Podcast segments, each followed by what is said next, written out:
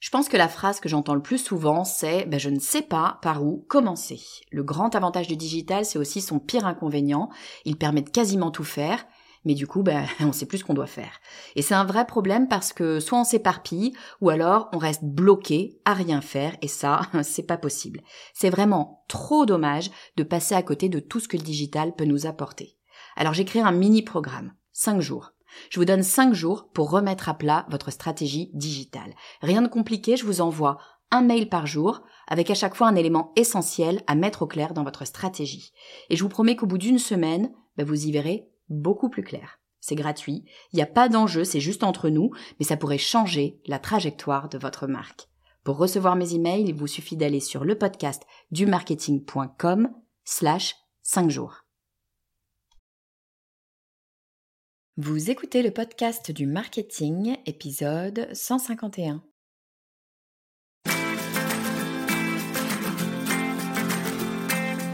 Bonjour et bienvenue. Je suis Estelle Ballot et je suis ravie de vous recevoir sur le podcast du marketing. À chaque épisode, je vous propose d'analyser les techniques marketing qui marchent, pas à pas et très concrètement, pour développer votre activité. Il y a un truc qui me fascine, c'est la capacité qu'ont les gens à soutenir le projet de quelqu'un d'autre, et tout particulièrement les projets entrepreneuriaux. Finalement, je ne sais pas trop pourquoi, la France, c'est pas exactement le pays de l'entrepreneuriat. On est plutôt invité à trouver un CDI qu'à monter une boîte. On entend partout bah, qu'une entreprise sur deux ne dépassera pas les 5 ans et les banques, eh ben, elles sont pas toujours au rendez-vous quand il s'agit de mettre des sous sur la table. Mais les gens, les vrais gens, les gens comme vous et moi, des gens que souvent vous ne connaissez pas, eux, ils sont souvent prêts à ouvrir leur porte-monnaie pour qu'un projet voit le jour. Alors, est-ce que c'est du pur altruisme? Est-ce que c'est l'idée d'être à la source d'un projet? Est-ce que c'est un moyen justement de prendre part à l'entrepreneuriat? J'en sais rien. Mais ce qui est sûr, c'est que chaque jour, des projets sont financés par de parfaits inconnus sur des plateformes de crowdfunding et je trouve ça absolument génial. Mais on va pas se mentir, on ne lance pas une campagne de crowdfunding comme ça. Non, parce que oui, on pourrait croire euh, qu'il suffit de créer un profil, euh, imaginer euh, deux ou trois contreparties, fixer un objectif de gain et une date limite, et boum, c'est parti, l'argent tombe du ciel. Non, bien sûr, c'est pas comme ça que ça se passe, loin de là. Construire une campagne de crowdfunding, c'est construire une campagne de lancement, si ce n'est qu'on le fait bien souvent avant même que le produit soit finalisé. Mais ça reste une campagne de lancement avec beaucoup, beaucoup de choses à faire. Alors pour comprendre ce qu'il faut faire, tout ce qu'il faut faire pour se lancer, j'ai demandé à Inès Sadala de partager ses secrets. Inès est la cofondatrice de Signe, une marque de collants lancée en 2021 sur Ulule. Et on peut dire qu'ils ont bien bossé, puisque Signe fait partie du top 5% des meilleurs lancements. Alors, je vais être très claire tout de suite. Cet épisode est une pépite pleine de pépites. Inès a tellement de choses à nous apprendre que j'ai été incapable de faire tenir tout ça dans un seul épisode. Hors de question de couper, tout est trop important dans tout ce qu'elle dit, alors exceptionnellement j'ai décidé de scinder notre discussion en deux épisodes. Vous écoutez donc la première partie, la seconde sera publiée dans quelques jours, ce mardi. Je vous fais pas attendre plus longtemps et je vous propose d'accueillir tout de suite Inès Sadala. Bonjour Inès, bienvenue sur le podcast du marketing. Bonjour, merci à toi. Écoute, je suis super heureuse de te recevoir aujourd'hui. On va parler d'un sujet dont on n'a jamais parlé euh, sur le podcast du marketing, qui est un sujet que je maîtrise pas parce que tout simplement je ne l'ai jamais fait, même si euh, j'en ai suivi beaucoup. Je trouve ça passionnant, je trouve, le concept et le système génial. On va parler de campagne de crowdfunding et de surtout bah, comment est-ce qu'on peut faire pour eh ben, réussir sa campagne de crowdfunding parce qu'on sait que c'est pas forcément si simple, que ça demande quand même euh, un peu de stratégie et d'y réfléchir. Donc tu vas tout nous raconter parce que toi, Inès, je vais te laisser m'expliquer dans deux secondes, mais je le dis très rapidement. Toi, Inès, tu as euh, lancé un produit via une campagne de crowdfunding avec ton associé. Euh, et cette campagne a super bien marché puisque, si je dis pas de bêtises, vous êtes dans les top 5% des campagnes de crowdfunding d'Ulule. Donc déjà, bravo à toi. Je trouve ça assez fou, assez génial. Tu vas nous expliquer comment vous avez fait et puis surtout, tu vas nous donner tes conseils pour savoir comment faire. Si on a envie de lancer une campagne, bah, comment faire pour que ça fonctionne? Avant qu'on rentre dans le détail, Inès, est-ce que tu peux nous dire bah, qui tu es et ce que tu fais? Avec plaisir. Euh, donc bonjour à tous, moi c'est Inès Sadala, j'ai 26 ans et je suis la cofondatrice de Signe.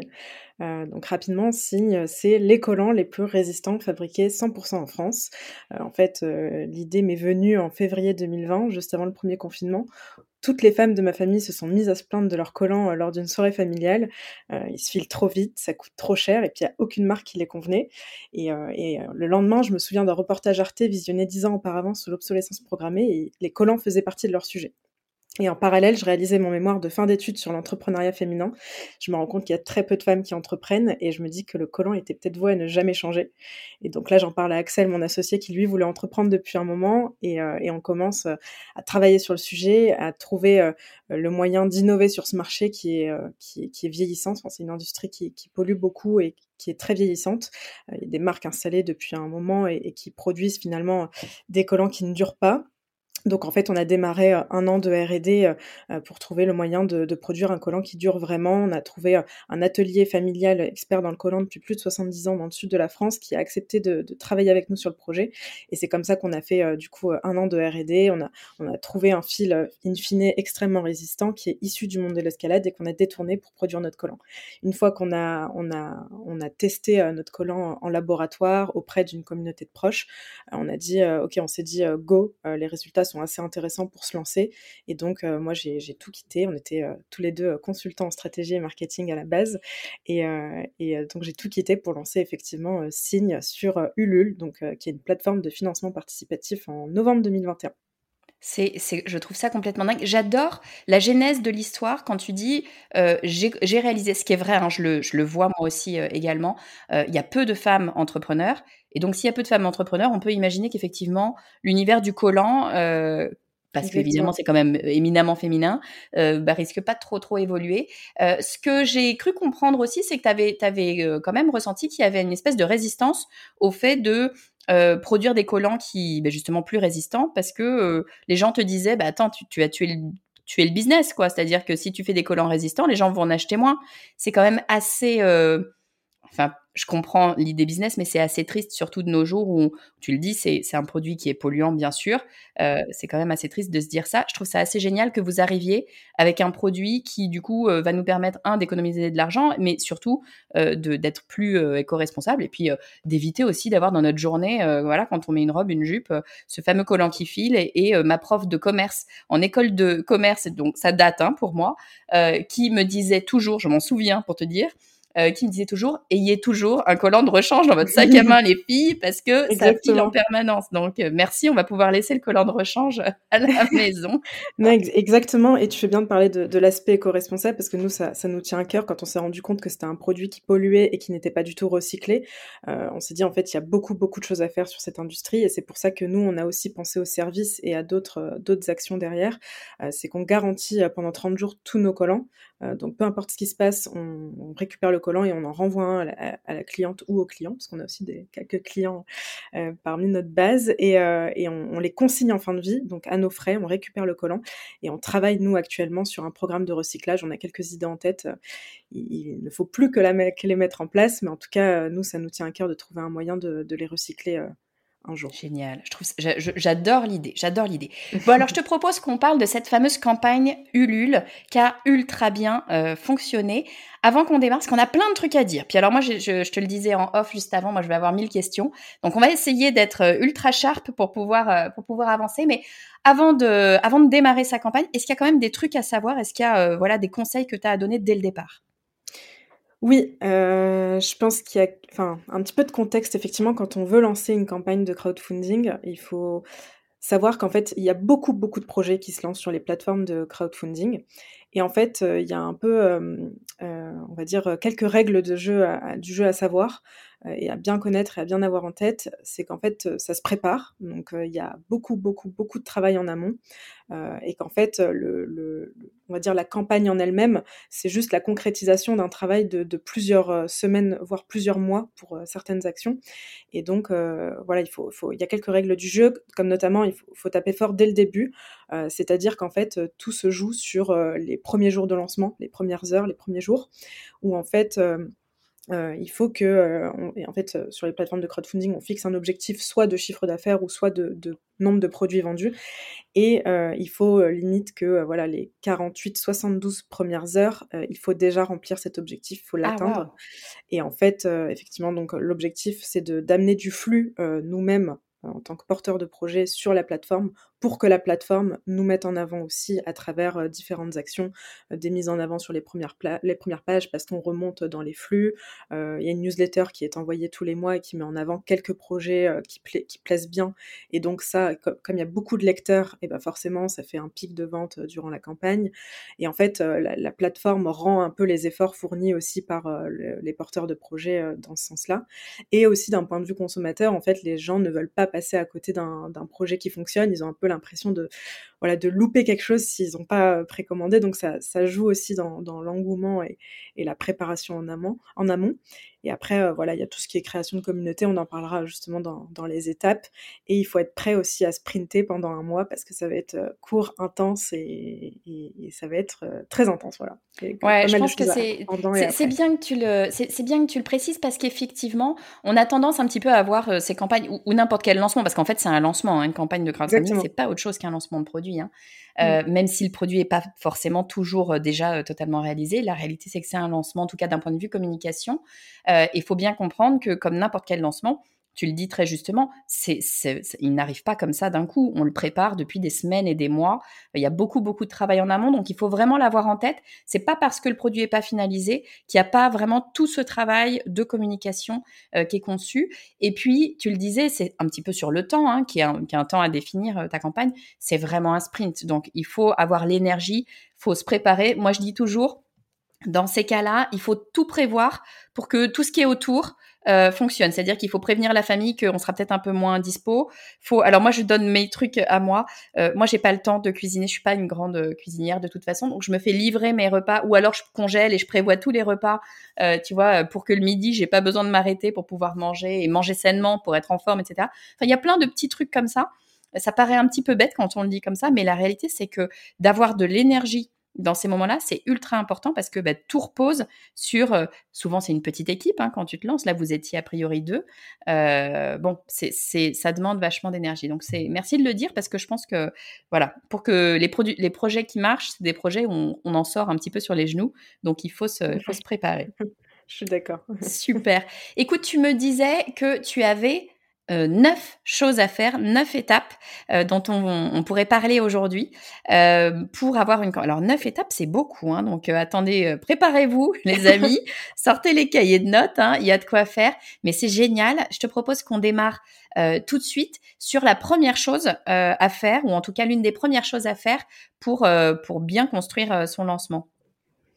Oui, alors la première étape, je dirais que donc c'est de bien travailler son produit et son positionnement. Euh, c'est un peu le, le B à bas d'un projet. C'est vraiment de. Nous, on avait à cœur de vraiment lancer quelque chose de différenciant, d'innovant. Donc, ça a pris du temps. On savait même pas si on allait, on allait se lancer un jour parce que voilà, le produit était, euh, selon nous, le plus important. Euh, donc, il faut bien travailler ça. donc, le produit, il faut bien travailler le positionnement prix, les bons messages en fonction de justement des attentes ou des besoins des, consommateurs.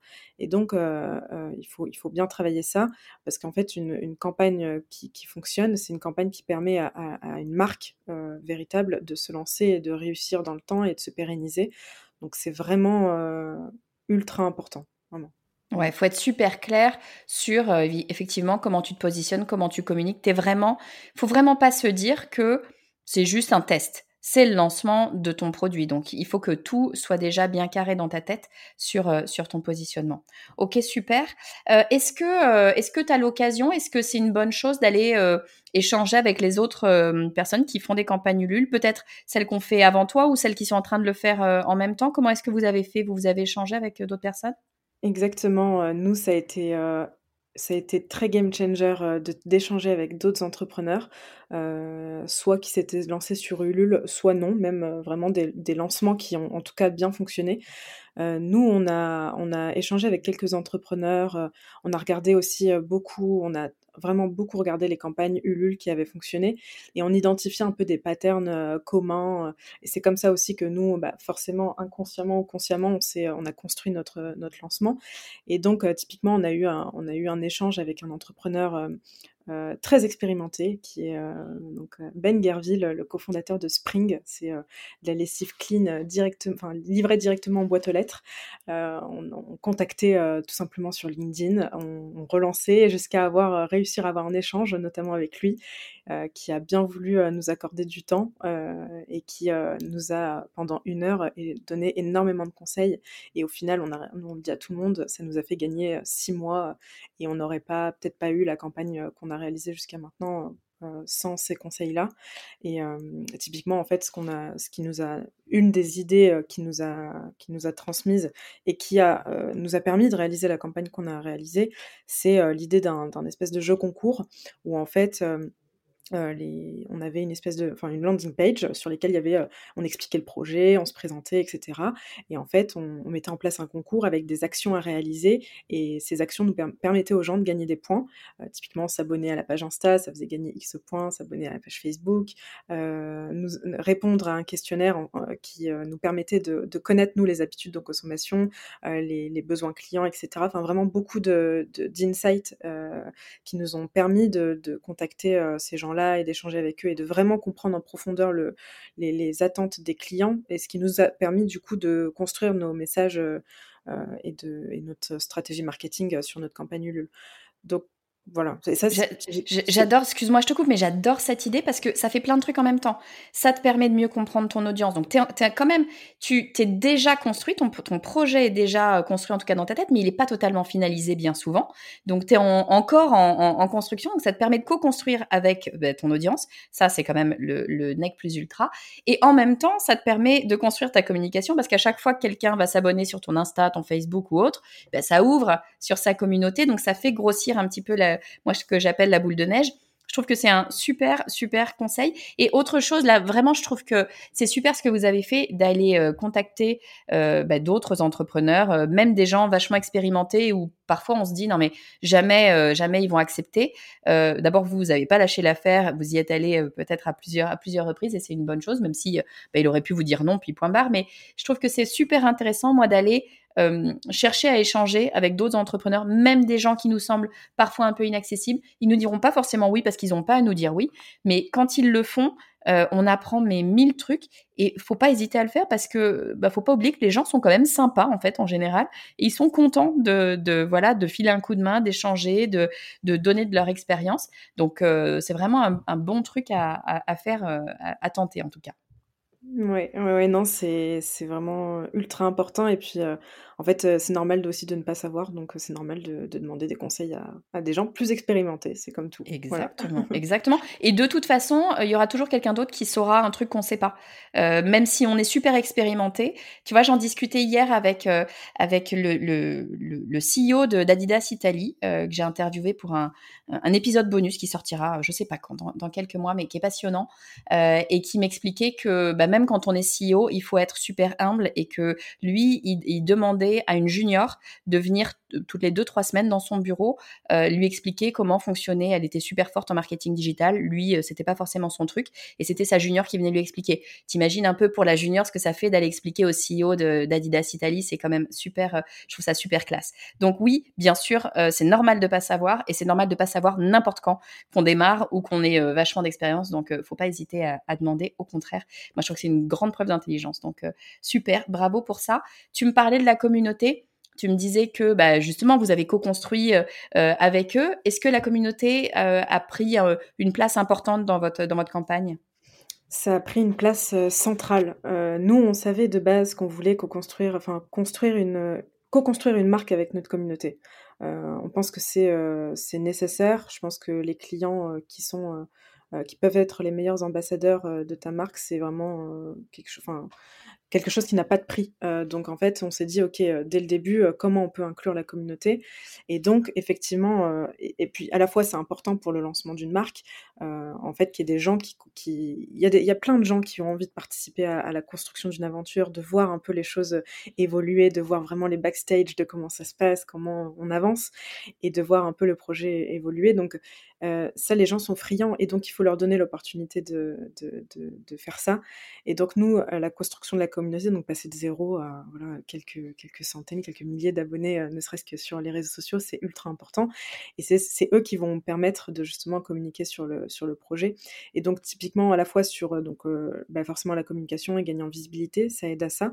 Et aussi sur le, les tests produits, les retours sur le produit, les retours sur un peu comment on communique, les photos, enfin vraiment tout le monde nous faisait des retours sur tout. Et même encore maintenant, on reçoit plein de messages sur notre site, vous devriez mettre ça comme ça. Enfin, vraiment, on, encourage les gens à, nous dire ce qu'ils pensent et à nous faire des feedbacks parce que on pense que c'est nécessaire pour avancer, c'est nécessaire pour, pour évoluer, progresser. Et puis c'est eux, c'est à, à, eux qu'on parle. Donc si on ne les écoute pas, en fait, on fonce droit dans le mur et puis juste on, on pense qu'à voilà c'est ultra important. Et donc effectivement, quand on a typiquement travaillé sur le produit, nous on a tout de suite en fait co-créé.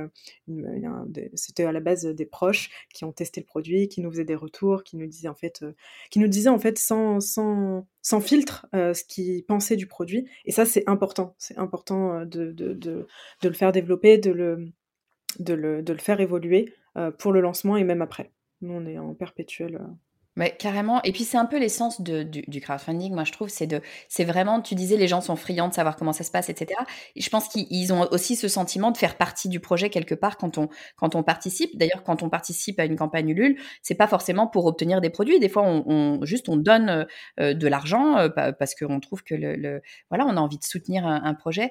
Donc c'est, c'est super important effectivement de leur demander leur avis, de leur demander comment ils voient les choses, de leur demander ce qui va pas, quelle est la douleur, quelle est, enfin moi je parle souvent de douleur problèmes auxquels euh, on répond euh, et de vraiment comprendre, euh, d'en profiter pour vraiment comprendre son, audience et ses futurs clients. C'est super, super important et peut-être encore plus sur une campagne de crowdfunding parce que vraiment, ils font partie de l'aventure en fait avec vous et, et, ça se voit, tu vois, tu, tu, ce que tu me dis là, l'équipe, enfin l'entreprise a, un an, votre produit a un an, vous avez fait le lancement l'an dernier et finalement, encore maintenant, les gens spontanément vous donnent leur avis, vous disent ce qu'ils en pensent. Donc, ils font partie de l'histoire et ça, je trouve ça assez génial. Et d'ailleurs, pour créer cette communauté, bah, il faut réussir à l'engager, euh, à échanger avec eux. Comment est-ce que vous avez fait, vous, qu'est-ce que vous avez mis en place pour qu'en fait les gens aient envie euh, spontanément de vous donner leur avis, de parler avec vous, d'échanger? Vous avez mis en place des trucs? Exactement, ouais. Non. Du coup, l'objectif numéro un, c'était de rassembler des gens. Et effectivement, l'objectif numéro deux, c'est de les engager, de les garder, de faire en sorte qu'ils soient, qu'ils participent à la création de la marque. Et donc, euh, c'est ce qu'on appelle donc faire du lead nurturing. Et nous, en fait, on a, on a tout de suite euh, intégré ça. Euh, c'est vraiment depuis les premiers jours de signe. on, on, on, envoyait en fait des, on a mis en place une stratégie d'emailing au-delà des réseaux sociaux, en plus des réseaux sociaux, bien sûr, de communiquer, de faire des posts, de faire des stories, etc. Euh, en fait, on a mis en, place une stratégie d'emailing où on envoyait une newsletter toutes les semaines. Et en fait, cette newsletter, elle était composée de un peu tout ce qui se passait euh, euh, chez Signe. Et puis, dans cette phase-là de projet, en une semaine, il se passe beaucoup, beaucoup de choses. et on a beaucoup de questionnements et on a besoin de beaucoup de, feedback. Et, et, en fait, on racontait les sujets sur le feu, donc le packaging, le produit, même euh, la, presse qu'on avait, euh, les, problématiques qu'on avait, vraiment. Nous, en plus, on a, enfin, avec Excel, on a lancé ça depuis, depuis chez nous, on n'avait pas de bureau, donc en fait, on prenait des photos, de vidéos d'un peu tout ce qui se passait, et, euh, et on demandait leur avis, et on créait on, on créait des sondages, enfin, vraiment, euh, l'emailing a été euh, tout de suite une, euh, un gros axe stratégique chez nous et on le développe encore maintenant et on voit que ça, ça a porté ses fruits. et en fait, ça a été, ça a été ultra intéressant parce que les gens nous répondaient directement par mail et on avait en contact direct tous les clients qui voulaient participer au, projet. Et même, par exemple, on réfléchissait déjà, on s'est dit, il faut qu'on en profite pour leur demander ce qu'ils imaginent en d'autres produits, parce que nous, on s'est lancé en monoproduit et monocouleur, donc vraiment, on avait beaucoup de choses à faire de ce point de vue-là, vu qu'on avait pas mal de R&D à faire. Et en fait, on envoyait des questionnaires des autres produits. nous, ça nous permettait en fait de tout de suite penser à l'après, de voir aussi quels produits étaient prioritaires, parce qu'en fait, on on avance comme ça en fait. On leur demande d'abord ce qu'ils veulent et leur avis sur euh, nous ce qu'on pense ou alors on n'a pas du tout d'idée de quoi que ce soit. Et une fois qu'on a leur retour ou alors euh, si on voit que voilà il y a il a pas vraiment de choix à faire et ben dans ce cas-là on, prend la décision. Mais en tout cas c'est plus d'abord la communauté et puis après on nous, on prend nos décisions. Et donc, effectivement, il y a une grosse stratégie d'emailing. Euh, nous, on a préparé, par exemple, un kit de communication euh, avant notre lancement, où en fait, euh, c'était un, kit avec des visuels, les messages déjà bien rédigés, avec les bons CTA, donc les call to action, les bons liens, les, bons, les, bonnes redirections, et qu'on a envoyé à tous nos proches, donc tout notre cercle 1, famille, amis, collègues qui acceptaient de, voilà, de, de, nous aider à communiquer sur notre projet. Et du coup, c'était à la fois ultra simple pour eux et puis en même temps nous ça nous permettait euh, de vraiment diffuser notre, euh, notre message à, d'autres cercles. Et ça ça a été euh, très intéressant aussi parce que du coup bah forcément ça, ça, a participé à la réussite de la campagne où on a vu in fine qu'on avait touché plein plein plein de cercles et qu'il y avait beaucoup beaucoup de gens qu'on ne connaissait pas. Au-delà de notre cercle proche qui a représenté on a eu 515 contributions ça représentait 60 personnes. Donc en fait on a vraiment on a aussi un peu cette idée que les campagnes de crowdfunding, c'est nos proches qui investissent, alors que nous, euh, pas du tout. On a, touché vraiment d'autres cercles. Alors attends, là, tu as dit deux trucs super intéressants. Premier truc, tu nous parles d'emailing. Et alors là, je te remercie parce que moi, je suis une euh, aficionados de l'emailing. C'est-à-dire que les, réseaux sociaux, c'est génial. Personne, voilà, sur le digital, on peut pas, on, peut rien dire. Évidemment, les réseaux sociaux, ça permet de nous donner une visibilité euh, quasi immédiate ou en tout cas assez rapide euh, auprès de personnes qu'on toucherait jamais, etc. Euh, sans ça. Donc c'est très très bien. Mais les réseaux sociaux, je le dis en deux secondes, les gens qui écoutent le podcast du marketing vont dire c'est bon, elle nous le rabâche tout le temps, mais je le dis, c'est important il faut bien comprendre que les réseaux sociaux, vous ne les maîtrisez pas, vous n'êtes pas chez vous. C'est le réseau social qui décide de ce qui va se passer. Demain, il veut vous, vous envoyer promener, il vous envoie promener pour des raisons qui sont les siennes. Et puis d'ailleurs, il est chez lui le réseau social, il fait bien ce qu'il veut. Donc euh, effectivement, euh, c'est très bien les réseaux sociaux, mais il faut pas, à mon sens, tout baser sur les réseaux. C'est trop dangereux euh, de baser son business que sur les réseaux. Et mon conseil à moi, alors tu vois, c'est exactement ce que vous avez fait, c'est d'essayer de ramener les gens des réseaux sociaux vers ton email ta base email parce que ta base email pour le coup tu la détiens et tu peux surtout tu as ce lien immédiat et direct et même très euh, c'est même vachement intime parce qu'en fait, tu reçois un email, c'est exactement comme recevoir une lettre dans ta boîte aux lettres. Ça t'est adressé à toi. Et quand bien même toi, tu l'as envoyé, mettons, à 10 000 personnes, la personne, elle, la reçoit quand même vraiment chez elle, sur son ordinateur, son téléphone. Et il y a un truc vachement intime. Et du coup, bah, ça permet de faire exactement ce que vous avez dit. Une newsletter, on a tendance à voir ça comme quelque chose d'assez froid, un peu robotique. Alors que c'est exactement l'inverse qu'il faut faire sur une newsletter. On peut raconter le, même type euh, d'informations, de choses sur une newsletter que sur les réseaux sociaux. On peut parler de sa vie, on peut parler des coulisses, on peut parler de ses problèmes, de ses questionnements. Et justement, c'est ultra facile de poser des questions, de faire des mini-sondages et d'avoir le retour euh, immédiat de son audience. Là où quand tu, peux faire un sondage sur Instagram, hein, par exemple, il n'y a rien qui... Enfin, faut le faire d'ailleurs, hein, c'est très très bien. Simplement sur Instagram, tu vas toucher qu'une partie de ton audience et pas toute ton audience. Sur tes emails, quand t'envoies, bah, t'envoies à tout le monde. Ils répondent, ils répondent pas, ils font ce qu'ils veulent.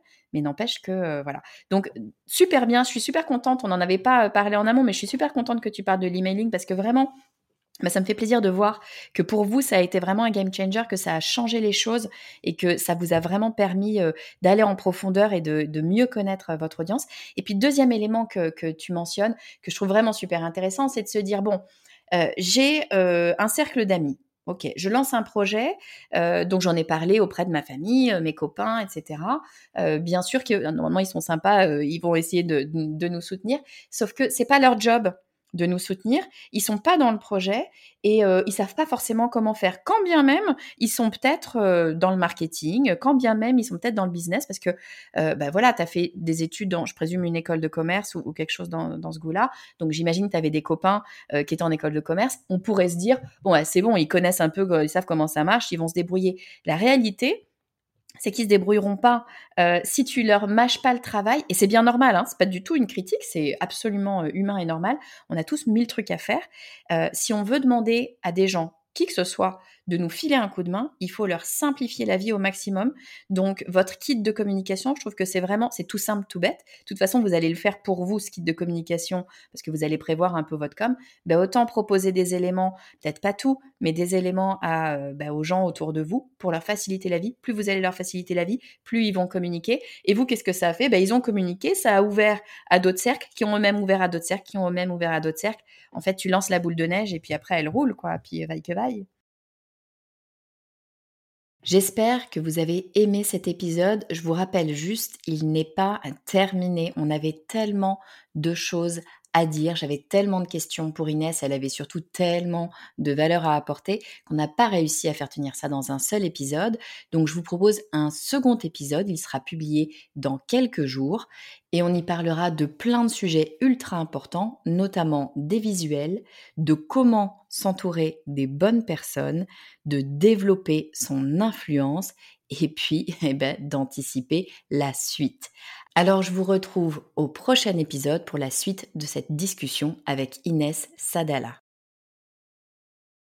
Si vous avez aimé cet épisode et que ça n'est pas déjà fait, pensez à vous abonner au podcast sur la plateforme que vous écoutez. Ça vous permettra d'être notifié à la sortie d'un nouvel épisode. Et encore mieux, je vous invite à rejoindre les plus de 8000 personnes qui reçoivent déjà ma newsletter. Vous aurez un avant-goût de l'épisode de la semaine, mais aussi mes bons plans, un accès libre à tous mes cadeaux bonus et des invitations exclusives aux événements auxquels je participe en ligne ou en présentiel. Pour nous rejoindre, il vous suffit d'aller sur le podcast du marketing.com slash newsletter. Je vous mets le lien, bien sûr, en commentaire. Je vous dis à très vite.